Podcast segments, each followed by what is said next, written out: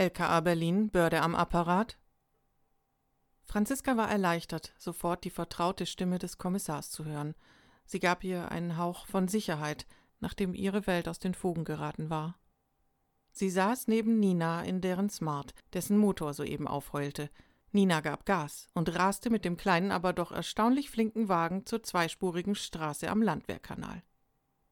Es ist wieder passiert, stammelte Franziska in den Hörer. Dieser Kerl von heute Morgen aus den Bergen, der, der, er hat noch jemanden umgebracht. Eine Frau und ihren Hund. Hören Sie mich.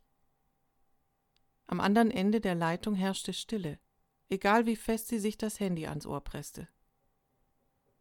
Ja, kam die Stimme des Kommissars zurück. Sie sind die Frau, die den Toten in den Alpen gemeldet hat?